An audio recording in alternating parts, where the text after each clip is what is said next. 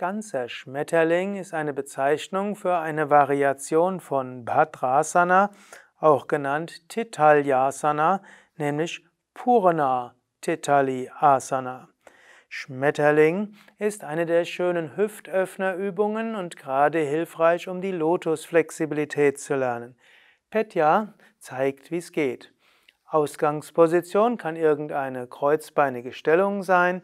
Dann gibst du die Fußsohlen zusammen und die Knie nach unten.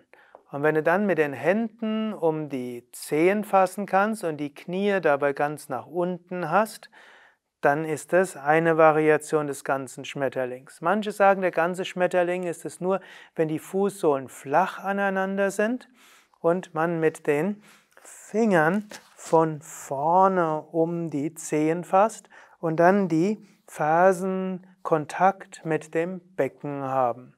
Dann ist es der ganze Schmetterling, Purna Titalyasana. Und die Knie sind dabei unten.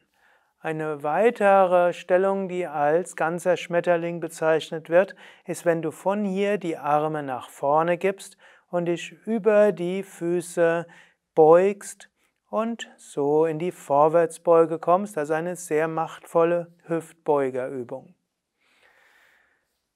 Ja, Yoga hat viele verschiedene Terminologien und je nachdem, in welche Yogaschule, welche Yoga-Richtung du gehst, wird die gleiche Asana mit anderen Namen bedacht und der gleiche Name kann verschiedene Variationen von Asanas bezeichnen. Und hier in diesem großen Yoga Vidya Asana Lexikon wollen wir die verschiedensten Namen der verschiedenen Asanas beschreiben und auch zeigen, welche Asanas, unterschiedlichen Asanas mit dem gleichen Namen bezeichnet werden. Ja, danke an Petya und natürlich angenommen, du willst die genaue Yoga Vidya Terminologie haben, die findest du natürlich zum einen in dem großen Hatha Yoga Buch von Yoga Vidya oder auch im Yoga Vidya Asana Buch.